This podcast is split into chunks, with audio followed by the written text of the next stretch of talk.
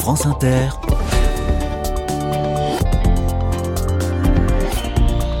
Dorothée Barba.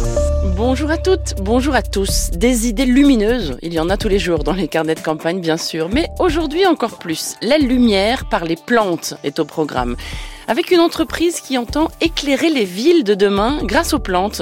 Des fougères, par exemple, qui ne sont pas naturellement bioluminescentes, mais qu'ils deviennent grâce à un sérum injecté dans la plante. Ensuite, on parlera d'un festival de courts-métrages prévu ce week-end. Nombre de cinéastes aujourd'hui reconnus y ont fait leur début et c'est un festival gratuit porté par des bénévoles. Tout cela se passe en Seine-et-Marne, département 77, région Île-de-France. C'est notre terrain de jeu toute la semaine car le jeu des 1000 euros a posé ses valises à Veneux-les-Sablons. Soyez les bienvenus. Carnet de campagne, le journal des solutions. Et si les routes de demain étaient éclairées par des plantes, des arbustes, des fleurs et même des arbres qui brillent dans le noir? Une entreprise basée à Melun y travaille et sa fondatrice est mon invitée, Sophie Humbert. Bonjour. Bonjour.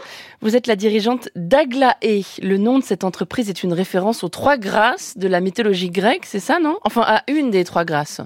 Oui, exactement, à une des trois grâces qui est le symbole de la beauté de la nature. Aglaé représente la splendeur, Euphrosine la joie et Thalie l'abondance. Aglaé, c'est sans doute le plus facile à apporter des trois prénoms, des trois grâces. Ah bah oui, c'est un prénom et c'est aussi un nom de fleur. Donc c'est pour ça que c'est toute l'allégorie de notre concept. Alors vous avez inventé un, un produit, un sérum plus particulièrement, que les plantes peuvent absorber pour devenir lumineuses, c'est ça? Oui, exactement. On a conçu donc une formulation nutritive qui permet à une plante, une fois absorbée par le système racinaire, d'émettre une lumière, une lumière assez puissante pour éclairer. La bioluminescence existe dans la nature, hein, dans les fonds marins notamment. Mais vous, vous allumez, si j'ose dire, des plantes qui ne sont pas bioluminescentes. Voilà, c'est ça. En fait, ça marche avec tout ce qu'on appelle les herbacées, donc tout ce qui est plantes vertes, fleuries, et tout ce qui n'est pas encore les arbres, parce que pour l'instant, on y travaille encore. Hum. Comment ça marche précisément ce, ce sérum? Alors comment ça marche? C'est une formulation euh, qui, euh, qui est de notre invention et qui est absorbée par le système racinaire des plantes ou bien par la tige coupée euh, pour des fleurs coupées notamment. Et donc c'est une absorption qui se fait bah, par voie racinaire, donc par la circulation de l'eau, et ensuite qui est révélée par une source de lumière noire. Donc c'est cette source de lumière qui va permettre de révéler la fluorescence des plantes. Un brevet a bien sûr été déposé. Vous n'allez pas nous expliquer concrètement ce qu'il y a dans ce sérum, si j'ai bien compris. Voilà, c'est une formule qui est secrète et on a aussi un procédé qui est également, euh, également secret et tenu euh, à l'INPI. Le sérum est-il toxique pour l'environnement? Ah non, pas du tout. Alors, il est 100% biodégradable. C'est l'intérêt euh, du concept. Il est biodégradable dans les eaux, dans les sols et aussi chez tous les insectes et animaux. On peut voir ce que ça donne à Chartres, je crois. Oui, exactement. Donc, depuis le 17 septembre, on a lancé la première expérimentation urbaine en ville. Ça s'est passé devant la mairie de Chartres et ça permet à tous les habitants de pouvoir profiter donc euh, d'une luminescence végétale qui va durer trois mois en expérimentation. Voilà, donc c'est encore en ce moment-là. On peut voir des plantes qui brillent dans le noir. Mmh. Euh, elles brillent dans le noir ou il faut leur projeter une lumière? Comment ça se passe précisément?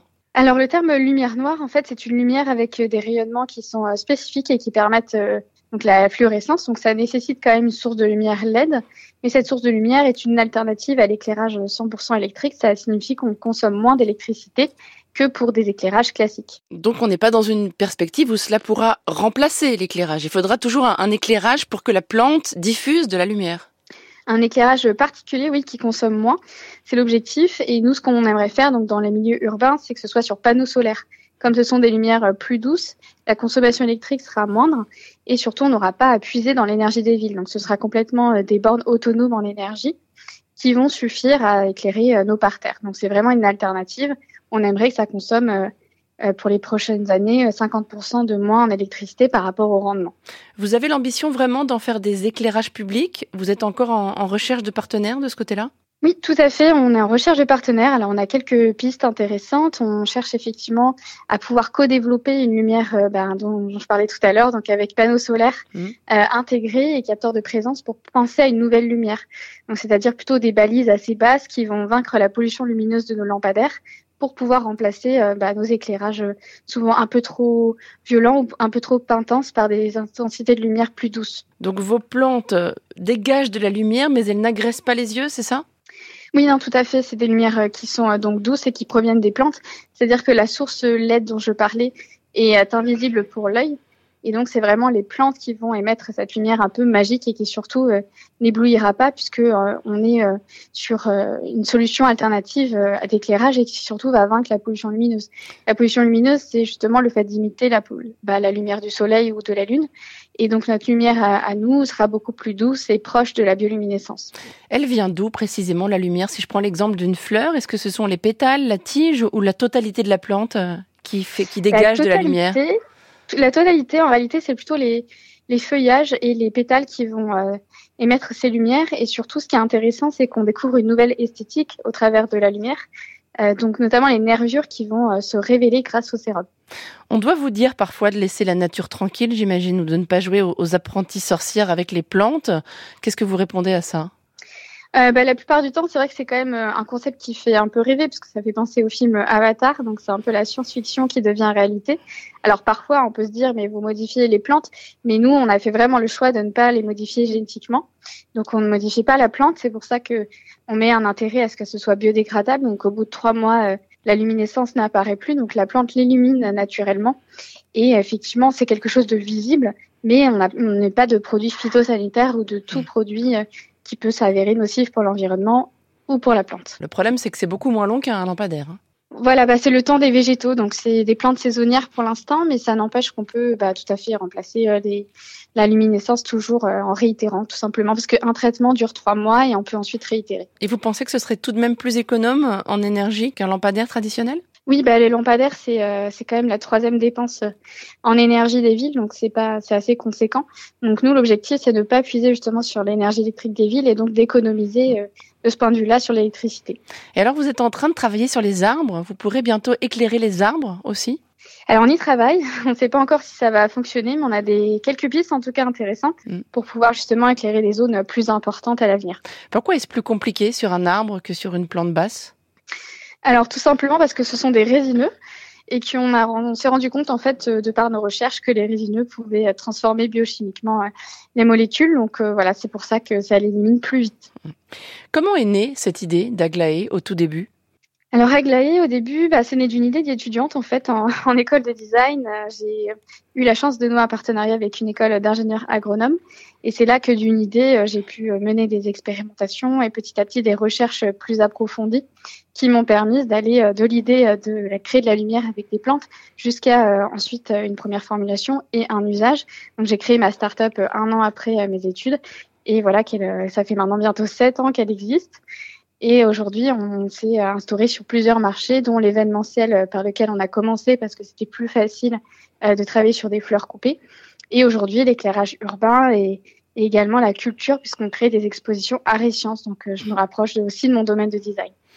Merci beaucoup, Sophie Humbert. Agla et entreprise basée à Amelin, en Seine-et-Marne. Très bonne journée à vous. Merci beaucoup. Très bonne journée. France Inter. Carnet de campagne. Un festival gratuit est toujours un événement à signaler. En voici un en Seine-et-Marne, à Ponto-Combo, porté par une équipe de bénévoles, le festival du premier court-métrage, prévu ce week-end, les 7 et 8 octobre. Bonjour Alain Bouly. Bonjour Dorothée. Vous êtes le président de l'Apollo Cinéma Associatif de Ponto Combo. Alors le premier court métrage, c'est la toute première marche hein, dans la carrière des cinéastes. Peu de festivals s'y intéressent. Est-ce que vous en faites une fierté, Alain? Ah, tout à fait, parce que on, est fier de présenter le festival des premiers courts-métrages. Alors déjà, ce ne sont pas des amateurs, ce sont des gens qui sortent des écoles de cinéma. C'est en fait un, passeport pour aller vers les longs métrages, bien sûr. Et je pense que la qualité des, des œuvres, des courts-métrages est présente tout à fait. On, reçoit à peu près 500 courts-métrages qu'on le regarde entièrement et on en garde après 40, euh, 42 cette année. 42 films projetés en effet euh, sur 500 que vous avez reçus, donc il y a une vraie sélection. Quels sont vos critères? Alors les critères, il faut d'abord que le film soit bien abouti, hein, qu'il n'y ait pas de poussière comme on dit. et, on attache beaucoup d'importance à l'écriture. Ça c'est essentiel. Alors il y a des films d'animation et puis il y a des films en prise de vue réelle aussi. Hein. Donc c'est varié. Pour attirer les gens, ben voilà, on varie. Il y a des comédies, il y a des comédies dramatiques, euh, il y a des films français, il y a des films internationaux. Je dois préciser que ce festival existe euh, depuis 24 ans déjà. Oui, tout à fait. Est-ce que vous diriez, Alain Bouly, qu'on a la culture du court métrage en France? C'est vrai qu'ils sont pas du tout projetés au cinéma, les courts métrages. Non, avant, ils étaient projetés en première partie de long métrage il y a, il y a longtemps. Mm. Mais quand on voit par contre le nombre de festivals de court métrage, c'est impressionnant. Et puis de toute façon, il faut défendre le court métrage. Parce que sans les cours, on n'aurait pas eu Chaplin, ni Keaton, ni Fellini, ni François Ozon. Hein. Tout le monde a commencé par un cours, il vaut mieux. Deux prix sont remis au cours de ce festival, un pour les films d'animation et un autre pour la prise de vue réelle. Les cinéastes gagnent de l'argent, mais pas seulement. Oui, pas seulement. Alors, il y a des prix donc de 1500 euros et il y a aussi cette année des trophées, pas n'importe quel trophée. Ce sont des trophées réalisés par un écrivain, un écrivain qui a une passion, euh, la sculpture. C'est Pierre Bergogneau qui va offrir, je dis bien offrir, des sculptures qu'il a réalisées euh, pour le festival de court métrage. Pierre Bergogneau, je le précise, est un écrivain français célèbre pour ses carnets de notes, un autoportrait qu'il élabore euh, au fil des années, qui ont construit une œuvre majeure de la littérature française. C'est lui qui donc a sculpté les trophées du festival de court métrage de Ponto Combo. Les lauréats des années précédentes, Alain, qu'est-ce que ça donne? Alors on peut citer, alors moi je vais me permettre de citer seulement deux femmes, euh, Karine Tardieu qui a eu un prix en 2004 avec un court métrage qui s'appelait Les baisers des autres et qui a enchaîné de multiples longs métrages maintenant, et Coralie Farja qui avait euh, réalisé le Télégramme. Et puis là voilà maintenant sur les longs métrages qui sont d'ailleurs euh, appelés films de genre. Mm. Par exemple, son dernier, c'est Revenge.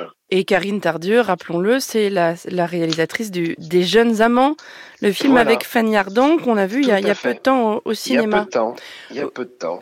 Vous nous avez dit en préparant cette émission qu'il y avait beaucoup de femmes lauréates de votre festival qui ensuite euh, mystérieusement disparaissaient du, du monde du cinéma? Tout à fait, c'est bien curieux, mais c'est un fait à mon avis, ça a tendance à changer un petit peu, mais il est grand temps que ça change. Il est grand temps que ça change. Et la programmation d'ailleurs, vos 42 films, quelle est la proportion de, femmes et d'hommes? Ben, C'est un peu équivalent, c'est pour ça que c'est extraordinaire, c'est qu'on ne voit pas après, après euh, ces mêmes femmes euh, sur les, les, écrans de cinéma. C'est vraiment dommage. Mm. Raison de plus pour se précipiter au festival du premier court métrage de Ponto Combo. C'est gratuit et c'est euh, au cinéma Apollo ce week-end, les 7 et 8 octobre. Porté par une équipe de bénévoles, je le disais. Est-ce que vous avez besoin de renfort, dites-moi, Alain Bouli ah oui, bien sûr, bien sûr. On est 10 personnes, c'est une équipe de 10 bénévoles, mais on pourrait être beaucoup plus. Eh ben, l'appel est lancé. Voilà qui est fait. Toutes les infos pour vous contacter sont à la page des carnets de campagne sur le site de France Inter. Merci mille fois, Alain. Merci, Dorothée. Bonne journée, à bientôt. Bonne journée.